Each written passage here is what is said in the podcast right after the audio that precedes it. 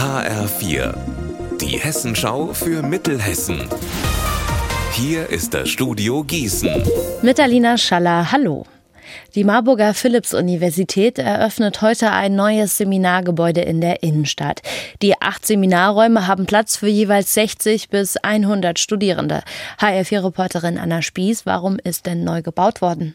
Die Uni sagt, die Zahl der Studierenden wächst immer mehr und es fehlt bisher einfach an Seminarräumen. Es gibt zwar das große Hörsaalgebäude, aber kleinere Räume werden eben auch gebraucht und viele der denkmalgeschützten Gebäude eignen sich eben nicht dafür. Der Bau hat rund 11,1 Millionen Euro gekostet und befindet sich direkt neben dem neuen Forschungsbau des Deutschen Dokumentationszentrums für Kunstgeschichte, dem Bildarchiv Foto Marburg. Das wird da auch gerade noch gebaut und soll im Spätsommer eröffnet werden. Und wie wird der Neubau in Marburg aufgenommen? Ich habe mal direkt am Pilgrimstein Passanten und Studierende gefragt und da sind die Meinungen sehr geteilt. Funktionierende Räume sind immer gut und vor allem, wenn sie technisch ausgestattet sind.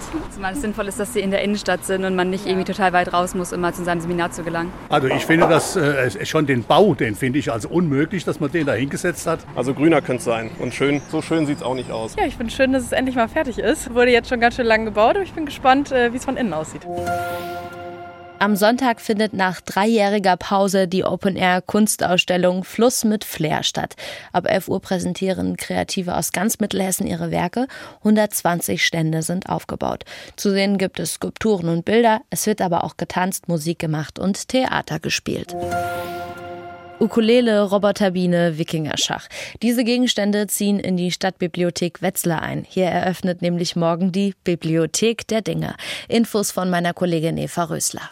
Erstmal sind es 30 Alltagsdinge zum Ausleihen. Es werden aber stetig mehr. Dahinter steckt die Idee, Gegenstände erst einmal ausprobieren zu können, bevor man sie vielleicht selber anschafft. Und es schont natürlich Ressourcen und ist nachhaltig, so die Argumentation der Stadt Wetzlar. Unser Wetter in Mittelhessen. Heute, da bleibt es den ganzen Tag über bedeckt. Dazu haben wir in Ockstadt und in Limburg 25 Grad. Am Abend und in der Nacht bleibt der Himmel dann auch weiter bedeckt und morgen, da bekommen wir einen Mix aus Sonne und Wolken. Ihr Wetter und alles, was bei Ihnen passiert, zuverlässig in der Hessenschau für Ihre Region und auf hessenschau.de.